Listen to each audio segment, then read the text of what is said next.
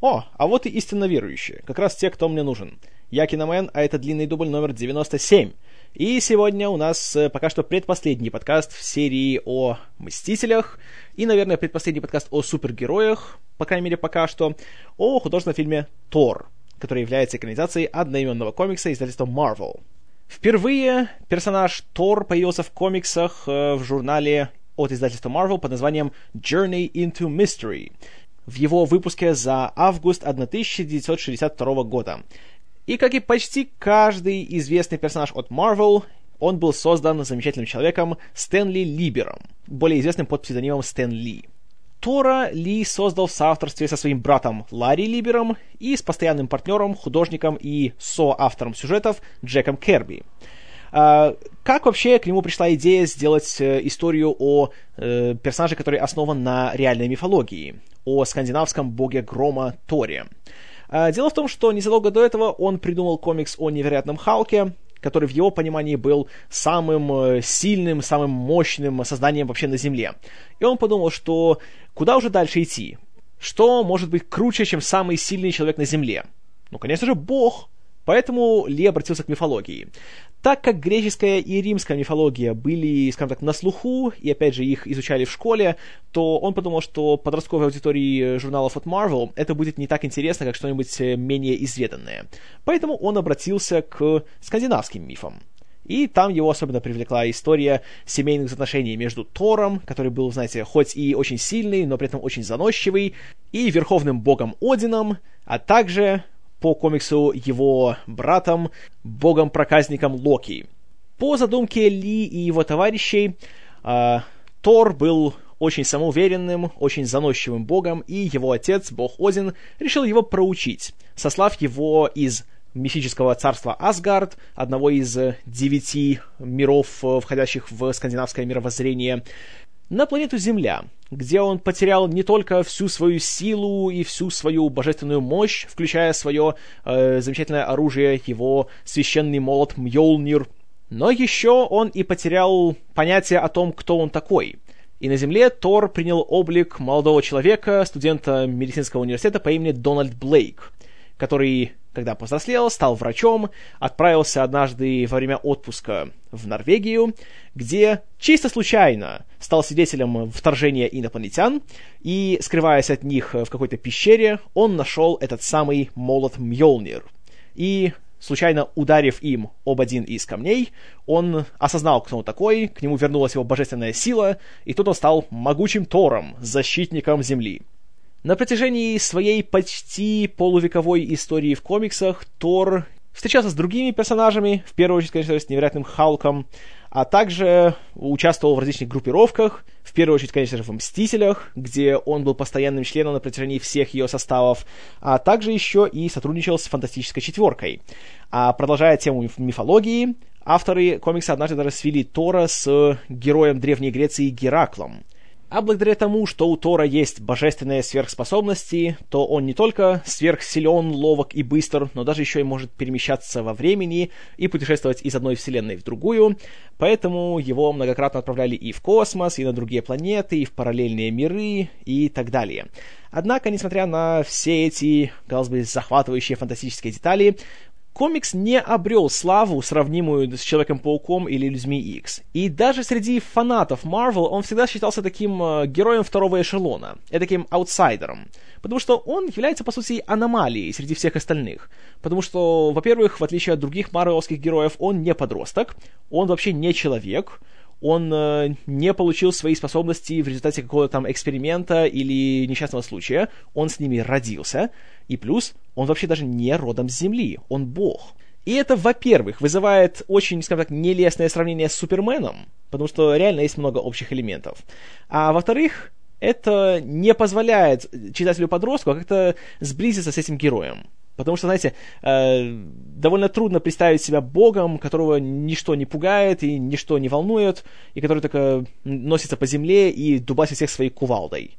Как-то, знаете, все-таки Человек-паук и Питер Паркер со своими более насущными бытовыми проблемами гораздо ближе читателю. Поэтому Тор не стал суперзвездой, но при этом у него было доста- достаточное количество фанатов, э, которые верно читали каждый номер комикса, и благодаря им э, публикация продолжалась в течение многих лет. И среди таких фанатов был как раз режиссер и сценарист Сэм Рейми, который в 90-м году, э, вскоре после съемок э, замечательного фильма «Армия тьмы», он же «Зловещие мертвецы 3», предложил свою идею художественного фильма о Торе студии «20 век Фокс». Однако, несмотря на то, что э, начало 90-х было временем повышенного внимания к экранизациям комиксов, в первую очередь, конечно же, благодаря успеху Бэтмена, но как-то вот Тор никого особенно не привлек. Хотя примерно в это же время он уже появился на телевидении в одном из э, полнометражных фильмов по мотивам сериала о невероятном Халке с Биллом Биксби. Вот только не помню, в каком фильме это было. То ли это было «Возвращение невероятного Халка», то ли «Вместе невероятного Халка». Но, тем не менее, я поищу на YouTube отрывок из этого фильма, где э, Тор и Халк сходятся в битве. И это видео... О, да, это видео, это, знаете, тут нечего комментировать, просто вы должны это сами увидеть. В общем, долгое время, где-то так до 2000 года, о киноверсии Тора фанаты могли только мечтать. Ситуация поменялась немножечко после 2000-го, после выхода Людей X, когда студии снова начали хаотично скупать права на героев комиксов, особенно у Marvel, и разговор о фильме о Торе снова начался. Правда, в течение этих лет, опять же, никаких конкретных шагов не было сделано, Э, говорили, что в 2001 снова Сэм Рэйми что-то там думал, но как-то очень быстро бросил этот проект и сфокусировался на Человеке-пауке. А какое-то время планировалось, что Тор станет телевизионным фильмом, где главную роль сыграет э, рестлер Тайлер Мейн, который уже появлялся в «Людях X в роли мутанта Саблезубова. Но и эти планы были недолговечными.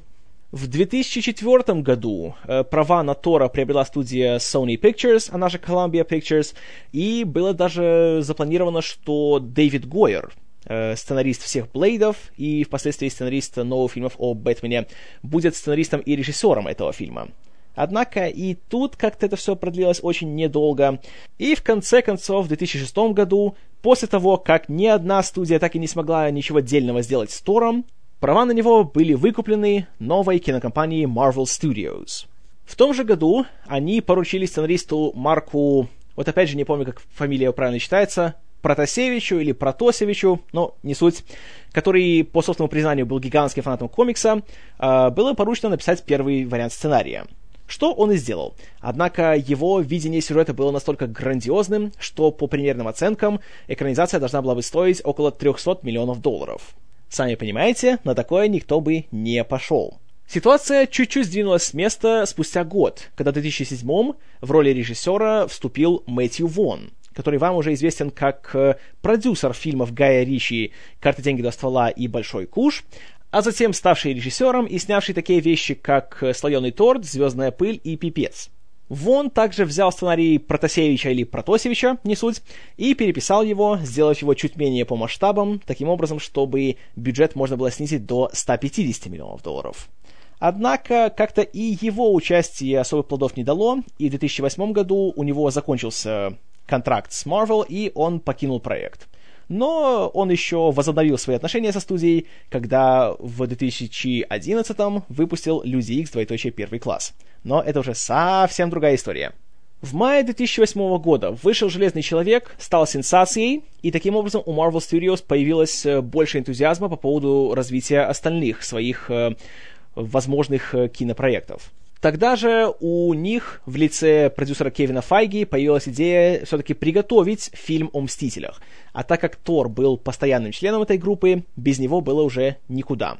Поэтому Марк Протосевич или Протасевич снова был приглашен для написания сценария, а в пару ему был нанят э, еще один э, любимец э, фанатов фантастики и комиксов Джей Майкл Страчинский, который вообще известен тем, что создал вселенную «Вавилон 5», а кроме того, он сам был большим любителем Тора и даже был автором некоторых современных комиксов о нем. И сценарий, который эти двое написали, был достаточно привлекательным, чтобы уже осенью 2008 года Марвелсам удалось заполучить очень необычного режиссера для подобного проекта, но очень престижного, Кеннета Брану. Кеннет Брана — это и актер, и сценарист, и режиссер, э, работающий как в кино, так и в театре. Неоднократный номинант на Оскар. Среди прочего, вот в этом году его номинировали за «Мою неделю с Мэрилин», где, кстати, он играл своего кумира, актера и режиссера и сценариста Лоуренса Оливье. Как и Оливье, Брана больше всего любит Шекспира и особо известен многими киноверсиями его постановок. Среди прочего, такими как э, «Генри V», «Много шума из ничего» и, наверное, его самая большая, самая попезная постановка «Гамлет», в которой он сам и сыграл главную роль. По собственному признанию, был поклонником истории о Торе, не только в комиксах, но и в мифологии, и посчитал, что в этом сюжете, в принципе, то же самое, что и у Шекспира. Опять э, королевская семья, опять всякие дворцовые интриги, опять есть э, братья, есть отцы и дети, и есть э, большая семейная драма. Именно это его и привлекло. Взявшись за проект, э, Брана также попросил внести некоторые изменения в сценарий, и в конечном итоге над ним трудилось еще три человека.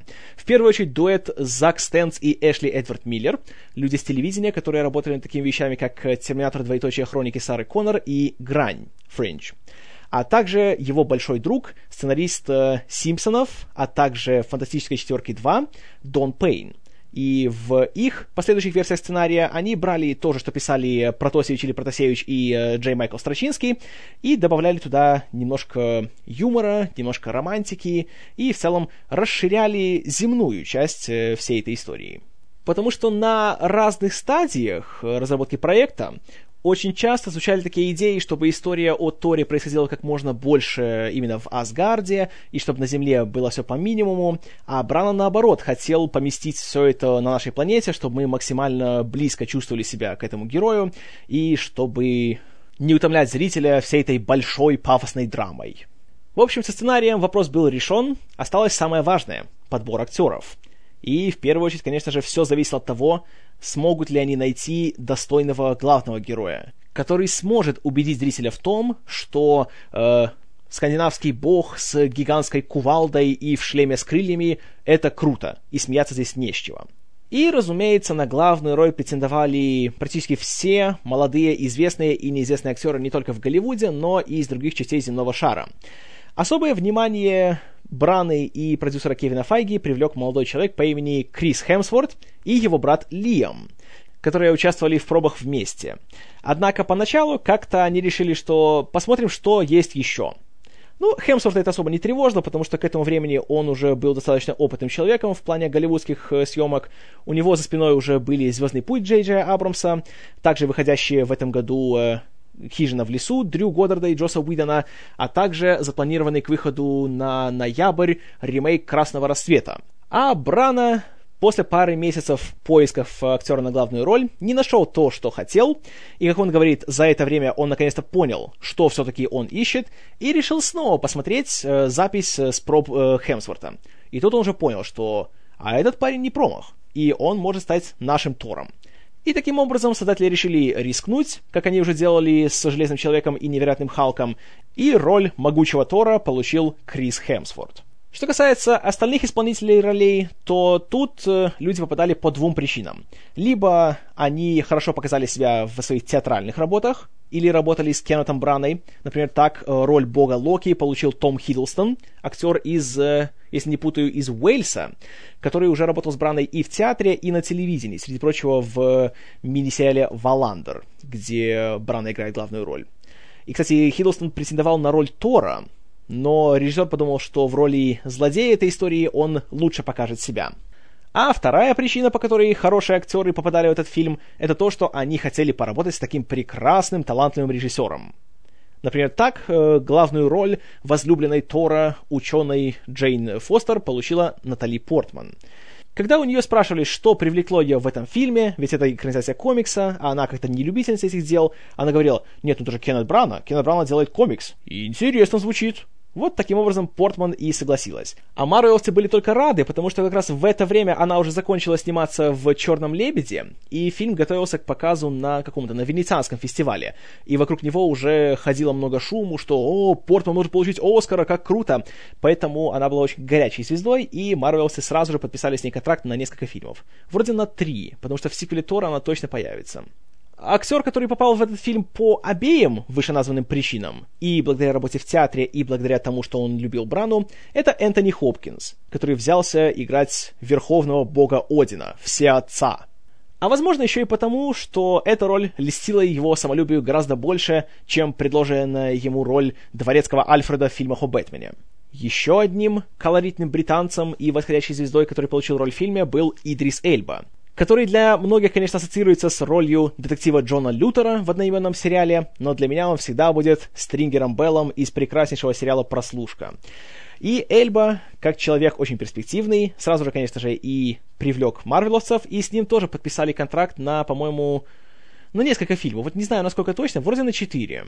Поэтому он точно появится в трех фильмах о Торе и, возможно, даже в одном из фильмов о Мстителях. Но это не подтверждено. И Эльбе досталась роль Хаймдала, хранителя Бифроста, Радужного моста, э, магического устройства, которое позволяет э, жителям Асгарда путешествовать между миров попадать как на Землю, так и в любое другое из девяти царств. И, кстати, выбор Эльбы на эту роль вызвал некоторое негодование со стороны э, всяких очень нехороших э, организаций за, понимаете ли, чистоту белой расы, которые говорили, что «как так можно, понимаете ли, скандинавский бог, черный, это несправедливо, так нельзя». Но что, конечно же, Брана, Файги и все остальные показали им средний палец и послали их лесом. И правильно сделали. И, кстати, для Эльбы это была не последняя работа с Марвел, потому что еще он сыграл одну из ролей второго плана в «Призрачном гонщике. Двоеточие. Духе отмщения», который вышел в этом году. Еще один британец, который также имел опыт работы с Марвел, снявшийся в Торе, это Рэй Стивенсон, который в 2008 сыграл главную роль в «Карателе двоеточие территории войны». Правда, там все планы марвеловцев по возрождению франшизы о Карателе не удались, но Стивенсон и Марвел были довольны совместной работой, поэтому здесь актер получил роль Вольстага, еще одного воина родом из Асгарда, который по комиксам был страшным толстяком и обжорой и был, по сути, комическим персонажем, но при этом еще и умелым воином. В роли других поплечников Тора из Асгарда появлялись э, малоизвестные актеры, такие как э, Джейми Александр, Джошуа Даллас и Таданобу Асано – чьи персонажи Сиф, Фандрал и Хогун также были важными героями комикса, и несмотря на то, что в первом фильме о Торе у них не было уж очень много сцен по сюжету, они были заделом на сиквелы. Ну а к вопросу о заделах на сиквелы, в фильме также появлялся Кларк Грег в роли агента Фила Колсона, а в суперсекретной сцене после титров и Сэмюэл Л. Джексон в роли Ника Фьюри, директора «Щита». Съемки Тора проходили с января по май 2010 года в штатах Калифорния и Нью-Мехико. Нью-Мехико, среди прочего, был выбран потому, что э, в штате была программа, обеспечивающая немалые налоговые льготы для съемок художественных фильмов. Именно поэтому Тор попадает именно в эту часть э, Соединенных Штатов, в городок под названием Пуэнте-Антигуо, что, как подсказала мне соведущая, означает в переводе «старый мост» что, конечно, уже символично, что э, радужный мост привел его в город под названием Старый мост. Но я отвлекаюсь. А съемки проходили очень спокойно, все было очень слажено, никаких э, особых историй оттуда нету, никаких скандалов не возникало, там не было Микки Рурка, которого вырезали все сцены, и Брана тоже очень положительно отзывался о своей работе, несмотря на то, что для него это был первый подобный опыт, создание такого большого, крупнобюджетного блокбастера, но он всегда с удовольствием рассказывал о съемках и говорил, как это классно для него осваивать такие новые вещи, которые ему, кстати, помогали его давние партнеры, оператор Харрис Замбарлукос, который снимал один из его предыдущих фильмов «Sleuth», который у нас получил название, по-моему, «Сыщик», там, где были Джуд Ло и Майкл Кейн, а также композитор Патрик Дойл, который писал музыку к таким вещам, как Генри Пятый, тот же «Сыщик» и «Много шуму из ничего». Ну а еще в дополнение к этому э, Дойл в последнее время стал много писать к большим пафосным э, таким проектам, таким как «Гарри Поттер и Кубок огня», а также в прошлом году «Восстание планеты обезьян». Художником-постановщиком на фильме был уже известный вам Бо Уэлч, очень уважаемый в своем деле человек, большой друг Тима Бертона. Вы помните его работу над возвращением Бэтмена, поэтому для него работа с супергероями была уже не в новинку. Создавая мир Асгарда и, собственно, персонажа Тора, Уэлч, как и сценаристы и режиссер, приняли такой подход, что это не будет фэнтези-история, как может показаться при прочтении мифов и прочтении оригинального комикса, а это будет скорее сплав фэнтези и научной фантастики. И это, среди прочего, объясняется фразой Тора о том, что э, люди считают, что некоторые вещи это наука, а некоторые это магия, а там, откуда он родом, это одно и то же. И таким образом это позволило бы э, легче интегрировать Тора в мир э, современной киновселенной Марвел, и таким образом он бы смотрелся более как-то органично вместе с Железным Человеком, Невероятным Халком и Капитаном Америкой, которые все являются землянами, являются обычными людьми, и они получили свои способности благодаря науке. За спецэффекты на фильме отвечало несколько контор, основными из которых были уже известные вам Digital Domain, основанная Джеймсом Кэмероном, а теперь э, владельцем которой является Майкл Бэй, а также французская компания Booth, в послужном списке которой есть такие разнообразные вещи, как э, «Бэтмен и Робин», «Бойцовский клуб», «Комната страха», сиквелы к «Матрице», «Темный рыцарь», «Престиж» и «Аватар». Ну, уж на что, а на спецэффекты, конечно, студия не скупилась, благо что 150 миллионов бюджет. Гулять так гулять. Монтировать же всю картину было поручено Полу Рубеллу, который уже с Марвел работал не впервые. Он монтировал скрипачев Блейда, а также такие картины, как «Соучастник», первые две части «Трансформеров», и похоже, что работа над Тором настолько впечатлила Марвелоса, что ему поручили монтировать и Мстителей. Тор вышел на экраны весной прошлого года. У нас вроде он вышел на две недели раньше, чем в США, где выход был запланирован на май, а у нас это было где-то в второй половине апреля, насколько я помню. А, я смотрел фильм в кино, смотрел его в 3D, и причем, что интересно, смотрел его даже два раза. И должен признаться, что оба раза я получил от него удовольствие, причем даже, знаете, не самое маленькое. Конечно, я ни в коем случае не скажу, что вау, какой классный фильм, знаете, это на уровне Людей X2 или Человека-паука, или уж тем более Бэтмена двоеточие начало. Но с учетом всех трудностей, которые стояли перед авторами, я посчитал, что они справились со своей задачей. Ну, судя по тому, что фильм при бюджете в 150 миллионов долларов по миру собрал 450, я не единственный, кто так подумал. А, начнем с того, что в фильме хорошо. Крис Хемсворт в главной роли. Вот тут надо признать, что пока что из трех фильмов в киновселенной Марвел два из трех — это стопроцентное попадание в десятку. Так же, как Роберт Дауни-младший был просто идеальным выбором на роль Тони Старка и Железного Человека, так же Хемсворт в роли Тора — это просто прелесть. Роль в Торе — это именно то, о чем говорят, что после этого он проснулся звездой. Здесь он настолько харизматичен, настолько он как бы он управляет именно экраном, когда он в кадре, что просто диву даешься и думаешь, почему раньше я этого парня нигде не видел. Отличный выбор, отличная работа, просто придраться не к чему. Он смотрится одинаково хорошо, как в сценах, где он выясняет отношения со своим отцом, где он очаровывает Натали Портман, и где он размахивает своей прекрасной кувалдой, бумерангом, мьолнером, и с помощью ее или его ну не суть, э, крушит адских злодеев по имени Ледяные Великаны. Э, кстати, вот об этом. Ледяные Великаны, конечно же, эта идея, мягко говоря, идиотская. И когда вот на слух такое слышишь, то думаешь, что... Э, что? Но когда смотришь фильм, я сам удивился, насколько они классно выглядели. И в начале фильма есть сцена большого побоища, где Тор в компании своих поплечников и своего брата-предателя Локи отправляется в мир Йотунхайм, родину этих самых э, адских э, ледяных великанов. Кстати, в оригинале название было еще смешнее. Они называются Frost Giants, то есть морозные великаны. Простите. И вот в этой сцене как раз я понял, что, знаете, это очень даже нормальное кино. И все красиво, все так по-хорошему красочно, так немножко даже мультяшно. И, например, есть сцены, где Тор размахивает Мьолниром, и он так быстро движется, что как в мультике, знаете, такой вот просто вихрь получается у него в руках. Но несмотря на такой, казалось бы, дурацкий эффект, смотрится увлекательно. Опять-таки, благодаря тому, что, э, во-первых, отличный актер, который вжился в эту роль, и ему веришь. А во-вторых, прекрасная работа художника, Тут без, всяких комментариев, тут все замечательно абсолютно. А, хорошие спецэффекты. Знаете, понимаешь, конечно, что это компьютерная графика, и что ледяных великанов играют актеры, обвешанные датчиками, и это технология motion capture, но когда-то, знаете, не напрягает. И смотрится так, знаете, так задорно. И, конечно, когда Тор метает молот, и тут возвращается к нему обратно в руку, это круто. Это очень круто. Понимаете, вот пятилетний ребенок внутри меня просто ликовал в этот момент. И, конечно же, когда ледяные великаны вводят какую-то свою гигантскую тварь, и Тор буквально ей пробивает голову, ох, это просто полный отпад. Вот, вот серьезно, вот шикарно. Вот первые, наверное, полчаса фильма, который происходит в Асгарде, и мы видим какое-то все такое большое, красивое, блестящее, пафосное. Знаете, я смотрел и подумал, что вау, вот это просто классно. И я, конечно, терпеть не могу 3D, но должен сказать, что как раз вот тут э, этот эффект более-менее даже срабатывал.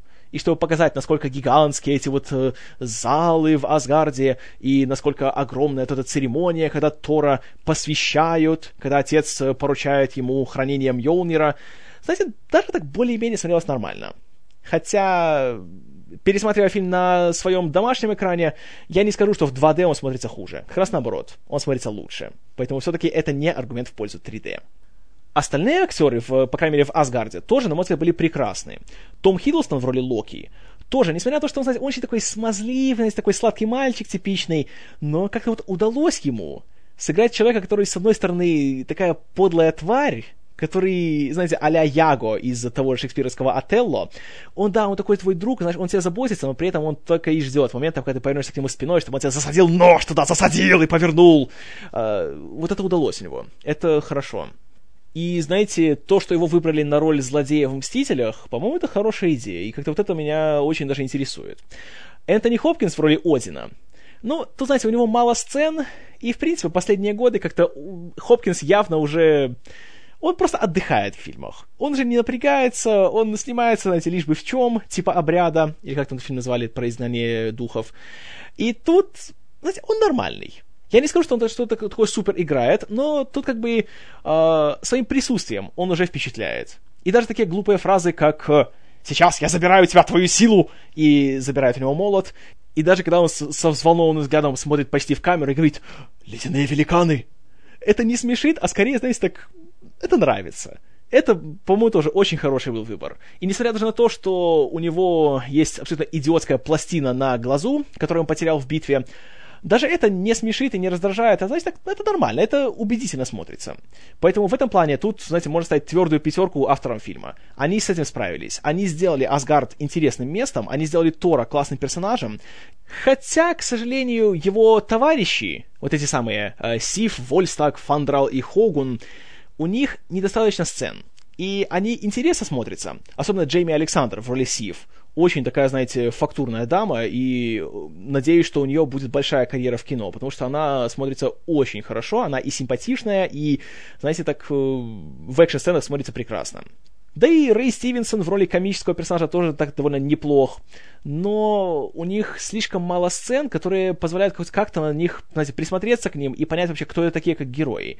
И, увы, они просто как такие занятные эпизодические персонажи, а не как полноценные герои этой истории. Вот тут, конечно, я, я считаю, что можно было все-таки больше внимания уделить им. Но, так или иначе, Тор отправляется на Землю, в ссылку, и тут, кстати, нужно сказать большое спасибо авторам за то, что они избежали всей этой истории про Дональда Блейка и про то, что он теряет память, что он не знает, что он Тор, потому что тогда история стала бы еще более клишированной и шаблонной. И опять была бы история про обычного слабака, который создает свою силу внутри и понимает, что у него выше... Ой, простите, я сам себя усыпил этим описанием. Хотя, конечно, отсылка к Дональду Блейку остается. Когда Тор попадает на Землю, и Джейн, которая находит его там, дает ему куртку, на ней есть наклейка. Здравствуйте, меня зовут Дональд Блейк, запятая МД, то есть доктор медицинских наук. Что, знаете, довольно такая занятная отсылка к комиксу. Вот это мне понравилось. А вот что мне не понравилось, так это, к сожалению, никогда бы не думал, что такое скажу до прошлого года, но Натали Портман. Она в этом фильме просто никакущая. Начиная с того, что ученый из нее, мягко говоря, никакой. Она абсолютно неубедительна в этом плане. Так и, в принципе, во всех остальных сценах. Она здесь просто, ну, никакая. Ее любовная линия с Тором смотрится, ну, настолько просто вымучена, что ей не хватает только реплики, что «Слушай, ну мы с тобой уже знаем друг друга полтора дня, нам, наверное, надо уже влюбиться и поцеловаться». Вот это было бы смотрелось более естественно, чем то, что она показывает здесь на экране. И знаете, смотря на Натали Портман в Торе, я хотел забрать все свои слова насчет Кейти Холмс в «Бэтмене. Двоеточие начало». По сравнению с тем, что здесь, в кавычках, играет Портман, Холмс — это просто Мэрил Стрип. И ей нужно давать три Оскара за роль в «Бэтмене». А Портман снималась в Торе уже после съемок в «Черном лебеде». Поэтому она явно просто здесь отдыхала. Тут же не надо, знаете, танцевать, не надо худеть, не надо ничего делать. Тут получаешь большие деньги за то, что просто ходишь, э, делая воз... какой-то возмущенный и удивленный вид, и смотришь на полуодетого качка Криса Хемсворта. Ну, понятно, почему она согласилась. Но она здесь все-таки, простите, нет, нет, нет, нет. Она просто настолько плохо играет, что реально на ее месте можно кого угодно представить. Знаете, кто бы сыграл эту роль лучше? Рэйчел МакАдамс. Сто процентов, я уверен, была бы лучше. Но ее не взяли. Ну, потому что ей же никто Оскара не предрекал, поэтому, э, сами понимаете. Но есть один плюс. По крайней мере, ни в одной сцене фильма Тору не нужно было спасать Джейн. И уже на этом спасибо. Реально, в сценах между Тором, Джейн и ее компаньонами каждую сцену крадет э, милая юная девушка Кэт Деннингс, которая играет ее бестолковую помощницу по имени Дарси Уокер, которая вообще непонятно как сюда засисалась, которая вообще никакой не физики, не ученый, а просто она здесь проходит производственную практику. Э, Кэт Деннингс вообще очень хорошая комедийная актриса, что вы можете увидеть, если посмотрите отвратительный сериал под названием «Две разорившиеся девочки» на CBS, который сейчас идет. Сериал сам, конечно, ужасен, пошлятина редкостная, мерзость просто невыносимая, но она там хороша. Хотя, может, конечно, дело в ее необъятном бюсте. Я еще сам для себя не решил. Но мне она, конечно, нравится. И тут она очень приятная такая девушка, особенно в сценах, где она жахает по Тору из электрошокера или фотографирует его на Facebook, а он при этом делает такую абсолютно идиотскую улыбку, что тоже Хемсворт здесь просто прекрасен. Э, в этом плане, конечно, она удалась. И я надеюсь, что в сиквеле она вернется, хотя, наверное, уже нет. Но что уж поделать. И кто еще хорош, как и всегда, это актер, которого я люблю всегда и везде, который не умеет плохо играть, это Стеллан Скарсгард. Единственный скандинавец из всех вообще людей в фильме, как перед камерой, так и за камерой. Он играет э, доктора Эрика Селвига, который является научным руководителем у Джейн Фостер, и он чертовски хорош. Несмотря на то, что играть ему, по сути, есть нечего, кроме того, что он э, идет в бар и там пьет вместе с Тором, а кроме того рассказывает историю о том, что он слышал про какого-то там ученого, который исследовал гамма-облучение, у которого правительственные агенты забрали все оборудование и сам он пропал без вести. Еще одна остроумная отсылка к другому фильму из вселенной Марвел. Конечно же, он говорит о Брюсе Беннере и, собственно, невероятном Халке. Это приятная отсылка. А вот неприятная отсылка к другим э, фильмам — это появление здесь агента Колсона — в этом плане, на мой взгляд, авторы абсолютно запороли все, что есть можно было только запороть. Его появление просто... Оно здесь ни при чем. Все его сцены можно спокойно вырезать из фильма, и ничего не поменяется. Он здесь только для того, чтобы фанаты увидели «Эй, агент Коулсон, Мстители, е бой!» Особенно меня расстроил тот факт, что Помните «Железный человек 2», сцена после титров, там, кстати, «Сэр, это я, мы нашли его», камера отъезжает, показывает нам Мьолнир, и когда эту сцену смотришь после «Железного человека 2», то думаешь, что «А, значит, Щит вообще в курсе всей этой вещи про Тора, что они давно его искали, они знают, что это такое. И когда смотришь Тора, то понимаешь, что ничего они не знают. Они вообще не понимают, как они сюда приехали, зачем. Просто вот во время «Железного человека 2» Колсону звонят, говорят, что он отправился куда-то в Нью-Мехико. И, и все и нашли молот. Вау, как круто. Давайте вокруг него создадим гигантскую свою тайную базу, чтобы Тор туда ворвался и попытался его украсть. Абсолютно испорчена, в принципе, такая отличная идея, и меня это очень, очень сильно расстроило.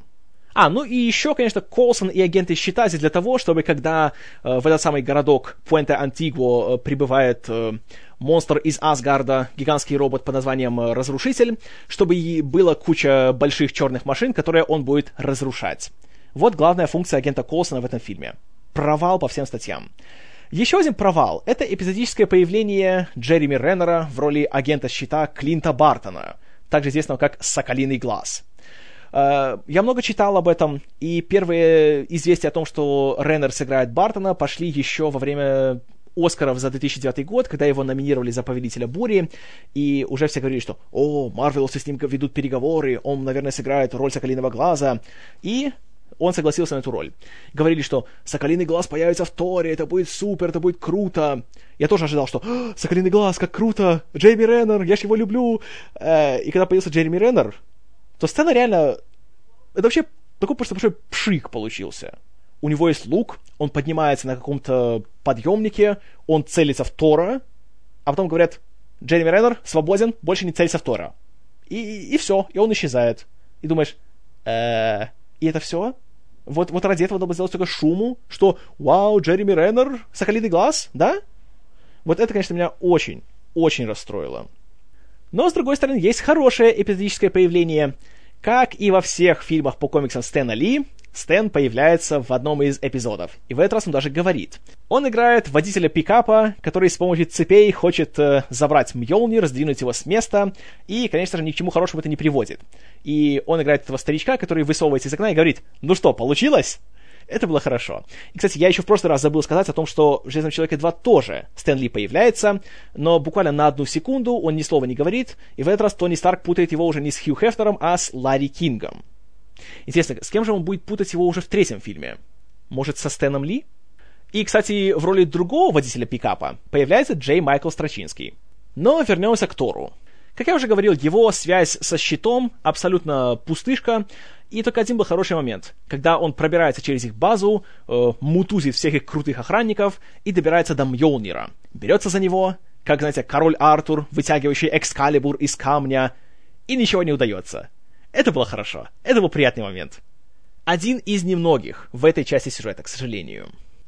Что получилось получше, так это опять же возвращение в Асгард когда Локи узнает э, страшную тайну по поводу того, откуда он сам происходит, и что на самом деле он э, не является э, родным сыном Одина, и на самом деле он принадлежит к расе ледяных великанов. И эти сцены, опять-таки, благодаря тому, что хорошо стараются Хиддлстон, Хопкинс и даже э, Рене Руссо в роли э, супруги Одина, Фриги, эти сцены срабатывают. Они интересны, и они не дают заскучать во время остальных сцен. Но когда вот начинается уже финальная часть фильма, большой экшен, когда товарищи Тора с помощью того же Хаймдала, который играет Идрис Эльба, и отмечу, Идрис Эльба шикарен в этом фильме. И сцены, когда он кого-нибудь, знаете, тесает своим гигантским мечом, это просто, это супер. Даешь больше Хаймдала в Торе 2. Но вот когда разрушитель попадает на Землю, то тут, опять же, происходит то же, что и в предыдущих фильмах по киновселенной Марвел битва с большим злодеем в финале оказывается большим разочарованием. Да, конечно, мне понравился тот ход с тем, что Тор здесь, понимаете, осознает то, что он должен пожертвовать собой ради общего блага и больше не быть таким эгоистом, каким был ранее. И благодаря этой жертве, этой самоотдаче, он получает себе второй шанс, он снова получает свою божественную силу, он обретает Мьолнир, и с его помощью он разбивает разрушителя. Но две проблемы. Во-первых, этот городок Пуэнте-Антигуа, он такой маленький, что в нем буквально пять зданий. Только одна главная улица. Знаете, как в старых дешевых вестернах. Во-вторых, это уж слишком напоминает аналогичную сцену из «Супермена 2», когда генерал Зод со своими поплечниками куда-то в какое-то захолустье пришел и давай там вершить хаос. И знаете, все-таки сравнение с Суперменом 2 далеко не самое выгодное для Тора. И здесь нету Терренса Стэмпа в виниловом костюме. Поэтому, простите, провал в этом плане. И я уж молчу о том, что Разрушитель один в один скопирован с легендарного робота Горта из э, «Дня, когда Земля остановилась». И я уж не говорю о ремейке с Киану Ривзом, я говорю об оригинальном фильме Роберта Уайза из 50-х. И вот все вот эти копии, они, к сожалению, видны невооруженным глазом. И нет, нет, нет, не получилось абсолютно, к сожалению. Еще один момент, который реально провален в этом сценарии, это то, как быстро Тор исправляется. Он прожил сколько там, лет, получается, лет очень много в Асгарде, потому что боги, они, знаете, почти бессмертные, у них долголетие, они сохраняют свою молодость в течение многих веков, и он был таким, знаете, заносчивым и высокомерным. Он попадает на Землю буквально на два дня. И за эти два дня он успевает влюбиться в Натали Портман, она успевает влюбиться в него почему-то он понимает, насколько, знаете, ценна человеческая жизнь, насколько, знаете, важно быть альтруистом и быть коллективистом, а не только следовать своим импульсам. И он тут же становится хорошим таким созданием, и он за мир во всем мире.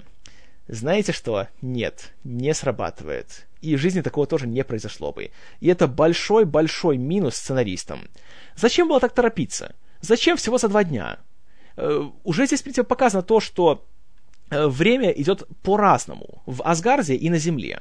То есть с разной скоростью. Так же, как это было в начале у товарища Нолана. Почему бы не использовать это и как-то тогда не растянуть земную э, хронологию событий? Чтобы мы больше привыкли к этим героям, чтобы Тор лучше познал земную жизнь, чтобы он э, лучше, знаете, исследовал человечество, а не только по Натали Портман делал свои выводы. Было бы лучше. Но вот тут, к сожалению, как-то вот испортили все. И уже даже возвращение в Асгард и битва брат против брата, и когда Один вынужден выбирать, кого из своих сыновей он спасет.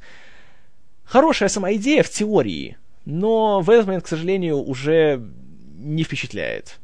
И, увы, даже финал о том, как э, Тор спрашивает у Хаймдала, видит ли он Джейн на Земле, и что она там делает, и о том, что она ищет способы снова найти портал в Асгард, и Тор планирует как-то восстановить Радужный мост, который разрушен. И, знаете, уже не цепляет. И когда смотришь, так и думаешь, что, ну, ме, неплохо, конечно, получилось, но и не особенно хорошо.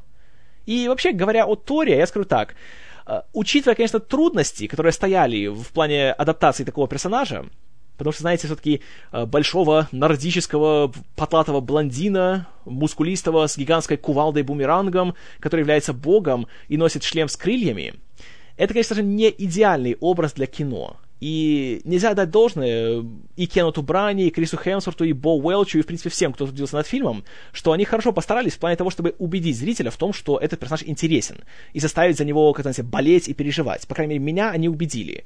И это самая главная заслуга фильма. Э, по крайней мере, Тор в Торе удался. И это гораздо лучше получилось, чем, допустим, у Эдварда Нортона в «Невероятном Халке». И несмотря на минусы сценария, они заставили меня поверить в то, что это классный персонаж, и заставили меня ожидать его возвращения в «Мстителях». Поэтому это плюс. Но, к сожалению, все остальное получилось слишком уж заурядным, слишком каким-то типичным. И в этом вот проблема много фильмов э, от Marvel. Они не рискуют. Они все делают, знаете, так безопасно. Даже «Железный человек». Э, первая половина, да, она была интересная, была такая немножко необычная. Но вторая половина — абсолютно стандартный, клишированный экшен. Ж, э, Невероятный Халк — то же самое. Железный Чел 2 — без комментариев. И в Торе, к сожалению, получилась обычнейшая такая вот история. Кстати, еще хотелось бы пожурить оператора-постановщика и режиссера, который давал ему указание э, снимать две трети сцен под углом. И, как он говорит, он снимал все под такими э, необычными углами, когда кадр, кажется, идет по диагонали, а не по горизонтали, потому что так он себя представляет комиксы. Вот Брана, когда в детстве еще читал комиксы о Торе, ему так запомнилось, что все кадры были такими как будто перевернутыми немножко. Но в фильме это смотрится, откровенно говоря, неуместно и вообще непонятно, зачем это делать. И вызывает ассоциации с Бэтменом и Робином и Бэтменом 66. А поверьте, это далеко не лучшая ассоциация, которую можно вызвать в таком случае. Поэтому тут, конечно, нет. Тоже еще один минус, который нужно обязательно исправить в Торе 2. И надеюсь, что они это сделают. Правда, делать они это будут уже не под руководством Кеннета Браны, потому что он э, объявил о своем уходе из франшизы. И, кстати, тут ситуация очень даже интересная, потому что официальная причина была такая, и он сам сказал, что он хочет отдохнуть, хочет поработать в театре, и, в принципе, у него слишком забитый график, и он не может работать над таким гигантским проектом, как Тор 2. Поэтому потом взяли сначала Пэтти Дженкинса, а потом теперь уже Алана Тейлора. Но, что интересно, пару месяцев назад прошла новость о том, что Paramount, которые готовят новый фильм э, по мотивам романов э, Тома Кленси о агенте ЦРУ Джеке Райане, потерял своего режиссера Джека Бендера, который родом с телевидения снимал Lost, и теперь же Кеннет Брана является кандидатом в режиссеры нового фильма о Райане. И вдруг уже казалось, что у Браны нет забитого графика, и он может снять большой блокбастер от большой студии что наводит на размышления о том, что, скорее всего, все-таки с марвеловцами Брана не нашел такой уж общий язык, как казалось. И просто он, как человек очень воспитанный, знаете, он, он британец, он из театра, он очень культурный, он не хотел, как Микки Рук, сжигать мосты. Поэтому выбрал такой мягкий выход. Но я чувствую, что ему приходилось идти на, на многие компромиссы с продюсером Кевином Файги, потому мы и получили вот такой продукт, который получили. Ну, что ж. А, моя оценка фильму «Тор» это будет 6 баллов из 10. Это неплохой фильм. Это заурядный фильм. Поэтому я его, знаете, не рекомендую просмотру. Нет. Только если вы совсем уже упертые фанаты комиксов и супергероев, тогда можете, конечно, попробовать. Но не ожидайте ничего особенного. Абсолютно такой, знаете, нормальный фильм на раз. Но если у вас вдруг возникнет желание посмотреть что-нибудь о супергерое, вы скорее пересмотрите Человека-паука 2, Людей X или Бэтмена двоеточие начало, но Тор к вам в голову не придет. Но я храню надежду на то, что, возможно, сиквел, который выходит в ноябре следующего года, исправит минусы первого фильма. Очень надеюсь. Ну а что думаете вы, истинно верующие? Пожалуйста, пишите в комментарии к подкасту, с удовольствием все прочитаю. Ну а до следующего раза, спасибо за внимание. С вами был Киномен, и целовать не буду.